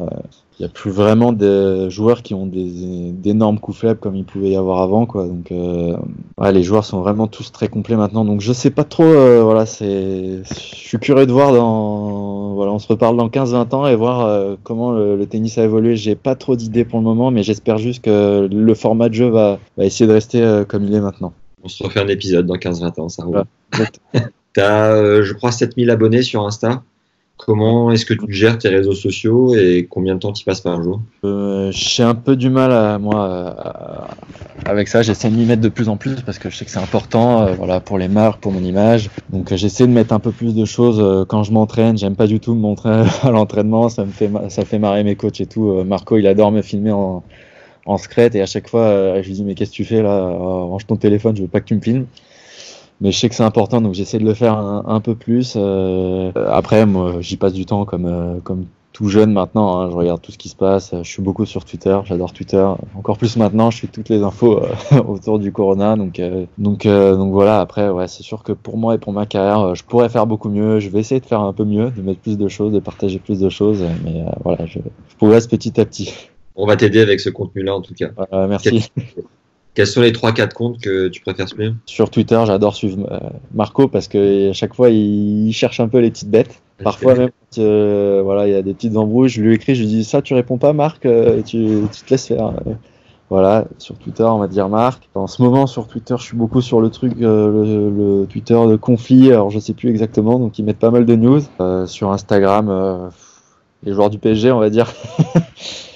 voilà, je suis, je suis le PSG euh, et, et mes potes, quoi. Le plus grand moment que tu as vécu au, au Parc des Princes, justement? On va dire, alors c'était pas au Parc des Princes, c'était au Stade de France. J'avais été voir PSG euh, Marseille en finale de Coupe de France quand euh, Calou et Dorasso ils avaient marqué. Dorasso il marque jamais, il est marqué de en dehors de la surface de, de réparation. Donc euh, voilà, c'était un grand moment. Et puis après, euh, j'ai vu deux trois matchs de Ligue des Champions euh, ces dernières années et j'ai bien kiffé aussi. Est-ce que tu aimes bien lire euh, ce que l'équipe écrit sur toi? Euh, oui, pour le moment ça va, ils sont assez gentils avec moi. pour le moment ça va. euh, voilà, quand t'es, je pense sont- c'est un peu plus dur quand t'es dans les dans les tops parce qu'ils attendent beaucoup de toi du coup et, les gens en France attendent beaucoup de toi comme un, Joe, tout le monde attendait qu'il gagne un grand chelem donc parfois ça peut être peut-être un peu plus dur pour un joueur comme ça plutôt que pour un joueur comme moi qui arrive dans les 100 et où il n'y a pas grand chose à dire encore sur moi on va dire. T'es du genre à mater des vidéos YouTube que les fans euh, postent de toi? Non, ça peut m'arriver, mais non, je suis, je vais pas trop sur YouTube. J'y allais plus avant quand j'étais euh, un peu plus jeune, où je regardais beaucoup de, de highlights, euh, de matchs. Euh, non, je regarde pas, pas trop de choses sur moi. Je regarde un peu après mes matchs, de temps en temps, mes matchs pour voir un peu ce que j'ai fait de bien et un peu de moins bien, mais euh, pas énormément quand même. Est-ce qu'il y a une période où tu as pris le boulard? Je, je pense que c'est pas moi qu'il faut poser cette question. Peut-être demander à Marc euh, samedi. J'espère que non. Si, si oui, bah j'en suis désolé. Ça peut arriver, voilà, ça arrive à tout le monde, mais euh, j'espère que non, sincèrement. Et, et j'espère que si je le prends, on me le dira. Jusqu'à aujourd'hui, quel est le plus gros regret de vis-à-vis de ta carrière de tennis pro? En termes de tout ce que j'ai fait jusqu'ici, de structure tout ça, j'en ai pas parce que chaque fois que j'ai pris des décisions, euh, j'étais euh, toujours en accord avec moi-même, j'étais très content sur le moment, même si ça n'a pas toujours marché, euh, j'ai toujours appris plein de choses. Puis ça m'a permis de, de grandir en gros et de me connaître, de savoir ce que j'avais besoin. Après, euh, ouais, euh, sur les matchs, euh, il y a toujours des regrets. voilà, un match que je perds peut-être euh, 7-5 Oder, qui aurait pu me faire faire une finale ou prendre pas mal de points en plus pour me faire intégrer un tableau en plus ou peut-être un match que j'ai balancé alors que j'aurais pas dû parce que ça arrive quand même. Euh, un match qui finalement à la fin de l'année aurait dû être important. Euh, là, j'en ai pas qui me viennent en tête, mais euh, si, il y a celui contre Albano, je, je répète souvent, qui m'a fait énormément de mal, et c'est un peu suite à ça que j'ai pu gagner de match non plus, donc que j'ai été un peu, j'ai commencé à descendre au classement. Donc on va dire celui-là et celui à Roland en menant 2-7-0 m'a fait beaucoup de mal. J'ai eu beaucoup de regrets. Il y a un moment sur balle de je crois que je mets un revers long qui sort de ça et d'habitude ça rentre et bah là c'est pas rentré et j'ai perdu derrière. Et ta plus grande fierté Ah, c'est d'être. euh, Il y a celui à Wim où je remonte de 7-0, où derrière j'étais vraiment euh, voilà, très content, très soulagé. Et il y a eu aussi le match à Tis au cinquième que je gagne euh, à l'US. C'est le match qui me fait rentrer dans les 100. En même temps, on a joué 4 heures. On m'a toujours dit que j'avais pas un bon physique, que je tenais pas, que je bossais pas assez quand j'étais jeune. On m'a toujours dit que j'aimais pas ça. Donc c'était un bon petit pied de nez à tous ceux qui disaient ça. Et puis à moi, me prouver que je pouvais tenir. Et, et puis en même temps, je rentrais dans les 100. Donc on va dire que ce, ce match-là. Là, t'es avec Lacoste. Avant, t'étais avec euh, le Coq. Ouais. Et avant, t'avais un autre spo- sponsor? Euh, Nike pendant 6 ou 7 ans. Après, Ouais. j'ai fait un an Adidas et euh, 3 ans Lacoste, euh, le coq. Et là, je viens de signer euh, chez Lacoste. Donc, le tout premier, c'était Nike? Euh, alors, j'ai eu un tout petit contrat euh, de magasin quand j'avais euh, 14 ans avant d'avoir Nike avec Diadora, le magasin qui me cordait. Qui me cordait euh, j'avais les tenues de Lubitschik, là, blanches avec euh, noir sur le côté et le liseré jaune. Quoi.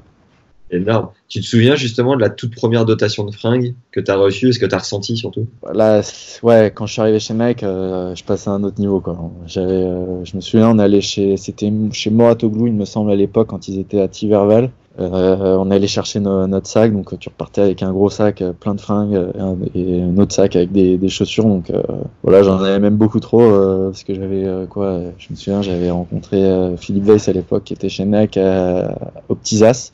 Donc j'avais signé après dans la foulée et ouais pour mon âge j'avais déjà beaucoup, j'avais beaucoup trop quoi. Donc mais ouais j'avais été, je m'étais waouh, je suis un petit pro quoi. C'est bon ça. J'étais à Mointoglou quand j'avais 14 ans et Nico Copain m'a entraîné pendant C'est 3-4 vrai tournois. J'avais pris une grosse soufflante une fois euh, par lui. euh, J'avais Ouais, j'avais ramassé. euh, j'avais ramassé contre un contre un 15-1. et Putain, j'avais pris cher. Euh, J'ai quelques questions de fin qui sortent un petit peu du cadre tennis, qui sont Ouais. communes à toutes les interviews. Si t'avais pas été joueur, du coup, t'aurais fait quoi, tu penses? En vérité, je me suis jamais posé la question réellement.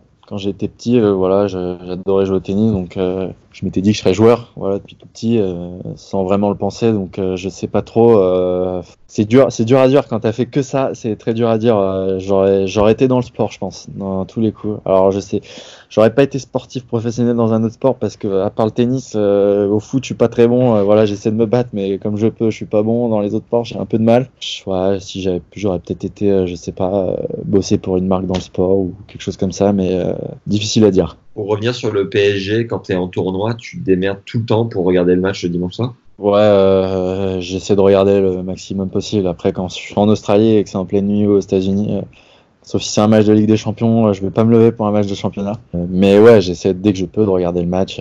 Voilà, là à Wells, on était tous, on a réussi à brancher le téléphone de Nico Mahut sur un petit écran en face du practice desk pour pouvoir voir le match contre Dortmund. En même temps, on savait que Miami allait être allumé, qu'on pouvait rentrer, donc fallait changer les billets d'avion, mais on s'est dit bon, on se laisse une heure et demie, de toute façon, on regarde le match tranquille, tous ensemble. Les gens, ils passaient entre, parce que c'est, on était dans un couloir, donc, euh, donc voilà, on se démerde toujours pour regarder les matchs. Qu'est-ce qui te rend heureux à la fin de la journée? Euh, si je me suis bien entraîné, quand, euh, quand je m'entraîne, quand les jours où il y a entraînement, voilà, si je suis, euh, voilà, d'être euh, tranquille avec ma copine chez moi, euh, voilà, j'aime bien, j'aime bien passer du temps aussi tranquille dans mon canapé, euh, voilà, on se fait un petit dîner, et voilà, d'être euh, tranquillou, relax, quoi, un peu, bah, comme tout le monde, on va dire. Je suis pas difficile. Qu'est-ce que tu fais pour être une meilleure personne? Qu'est-ce que je fais? En ce moment, j'essaie de lire. Je lis pas beaucoup. j'essaie de lire et m'instruire. Je lis l'histoire de France pour les nuls. voilà, non, j'essaie d'aider un peu euh, à droite à gauche, d'être un peu solidaire avec les gens autour de moi et encore plus dans une période comme celle-ci. Le plat que tu cuisines le mieux Les cacio et pepe, les spaghettis cacio et pepe. C'est- quoi, Nico C'est très simple, c'est un plat romain avec beaucoup de poivre et beaucoup de parmesan. Ok. C'est très simple. Même si tu lis pas beaucoup, est-ce qu'il y a un livre euh, qui t'a marqué? Alors, euh, ouais, j'ai lu très rapidement, je me suis même surpris euh, la vérité sur euh, l'affaire euh, Harry Kébert. J'ai adoré ce livre, je l'ai lu euh, en 5-6 jours, alors que franchement, euh, les derniers livres que j'avais lus, c'était euh, pour, le, pour les cours, au lycée, au collège, et, et depuis, euh, ouais, j'ai lu des autobiographies, un petit peu de sportifs, mais euh, quand je prends un livre comme ça, souvent, un roman ou un truc, je le commence, je le finis jamais. Et la vérité sur l'affaire Eric Hébert, qu'est-ce que t'en as tiré? Euh, ça fait un moment que j'ai lu, mais euh, je sais pas, c'était l'intrigue euh, de savoir ce qui se passait à la fin, ça me rendait fou. Donc euh, à la limite, euh, c'était comme une série que qu'on n'a pas envie de finir où on se couche pas, donc euh, j'arrivais pas à me coucher et je voulais absolument savoir le dénouement et voilà, voilà, c'était c'était c'était pour ça que que ça me rendait dingue quoi. un, un film que tu kiffes particulièrement? 8 Miles, On voulait le regarder hier, on n'a pas trouvé de streaming, mais euh, j'adore, j'adore ce film. Le concert le plus dingue auquel tu as assisté? J'ai jamais fait de concert. J'aimerais bien en faire, mais euh, souvent on est rarement là, donc c'est dur de prendre des places à l'avance.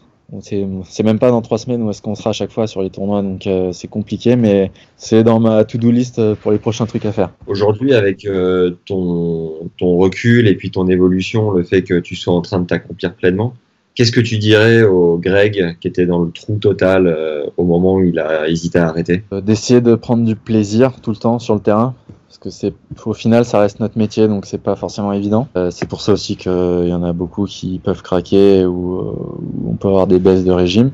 Donc toujours essayer de, kiffer, de profiter, de se dire qu'on a quand même beaucoup de chance de faire un métier qui est notre passion à la base, même si voilà, on, pour rien cacher, on l'oublie quand même, je pense souvent pour la plupart. Donc euh, au bout d'un moment, donc euh, ne pas oublier que ça reste une passion et un jeu à la base.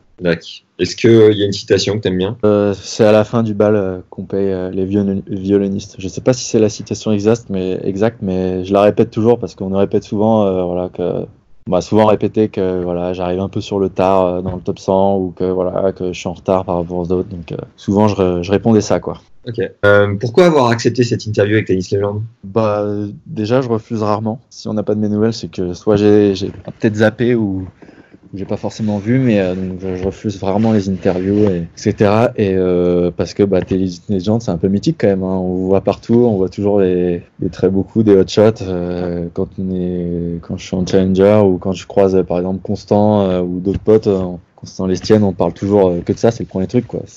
Par exemple Constant, son objectif c'était à chaque fois de finir sur Tennis Legend, donc voilà, on en parlait souvent, donc voilà, c'était c'était important. Voilà, je suis très content maintenant de pouvoir dire que j'ai je suis sur Tennis Legend. Est-ce qu'il y a une personne que tu nous recommandes d'avoir ici, avec laquelle on pourrait parler tennis en français, et surtout que tu pourrais nous aider à avoir? Comme ça, je dirais, il y a beaucoup de personnes, tout le monde est intéressant, tout le monde a une histoire. Euh, allez, on va dire euh, Mathias Bourg, pour passer le relais. Ok. Trop cool. Quel est, pour terminer, le truc le plus dingue qu'on puisse te souhaiter? Aller le plus loin possible en Grand Chelem.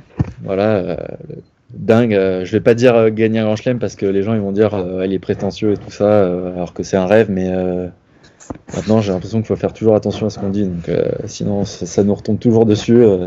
Euh, mais voilà, aller le plus loin possible en Grand Chelem et si possible à Roland, devant, devant tout le monde, devant les Français. Très bien. Bon, bah, génial. Merci beaucoup, euh, Greg, d'avoir pris le temps. Pas de soucis Merci. pour toi. À plus. Parfait. Allez, ciao, ciao. Ciao. Merci d'avoir suivi cet épisode jusqu'au bout. Un grand merci à Greg d'avoir joué le jeu. Suivez-le sur Insta et dites-lui si l'épisode vous a plu. Venez aussi nous le dire en commentaire, ça permet de faire connaître la chaîne et nous motive comme jamais à continuer chaque semaine. Alors lâchez-vous vraiment. Mettez-nous 5 étoiles sur Apple Podcast parce que c'est la plateforme où tout se passe.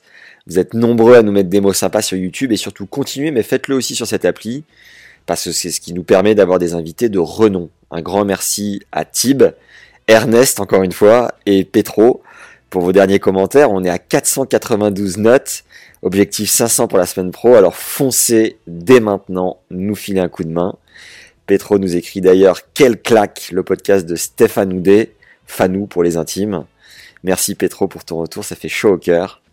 Une autre tactique à mettre en place et qui fait la diff, c'est le bouche à oreille. Je vous garantis que ça marche. Alors simplement envoyez votre ou vos épisodes préférés à vos potes et abonnez-les directement sur leur téléphone. Comme ça, on est peinard. Pense aussi à récupérer tes ressources offertes dès maintenant pour mieux comprendre ton style de jeu et avoir des schémas plus clairs sur le cours grâce aux 4 clés d'optimisation enregistrées avec notre expert de la stat Fabs Barreau. Premier lien en description. Et si tu veux arrêter de mouiller en match ou dès qu'il y a de l'enjeu, j'ai regroupé 14 enseignements du prépa mental Jean-Philippe Vaillant qui est passé au micro. Jean-Philippe a coaché 12 top 100 et c'est le deuxième lien en description. Tu peux aussi nous souffler des idées grâce à un questionnaire en lien, lui aussi, juste en dessous. Il nous permet de mieux comprendre ce qui te plaît pour continuer à te régaler. Un autre big merci à Emeric qui nous soutient depuis cette semaine sur la plateforme Tipeee. Ça fait chaud au cœur une fois de plus. Ce podcast, c'est énormément de temps investi, environ 15 heures de travail par épisode. Et nous soutenir encourage à tout donner pour vous régaler chaque semaine. Merci donc aux tipeurs récurrents et à Emeric qui nous a d'ailleurs écrit que ce soit durant mes sorties vélo du week-end ou mon sport, voire la voiture, je ne manque pas un épisode, émission préparée au top. Des questions plus que pertinentes, des anecdotes top sur le tennis et des invités passionnants. Bref, au top du top. C'est adorable en tout cas. Merci encore, Emeric. Si vous avez des projets à nous proposer, vous pouvez m'écrire sur LinkedIn à Max Zamora, Z-A-M-O-R-A. Merci à tous ceux qui ont déjà pris le temps de le faire et surtout n'hésitez pas. Voilà, les légendes, c'est tout pour aujourd'hui. Prenez soin de vous, merci pour vos bonnes ondes et à très vite. Ciao.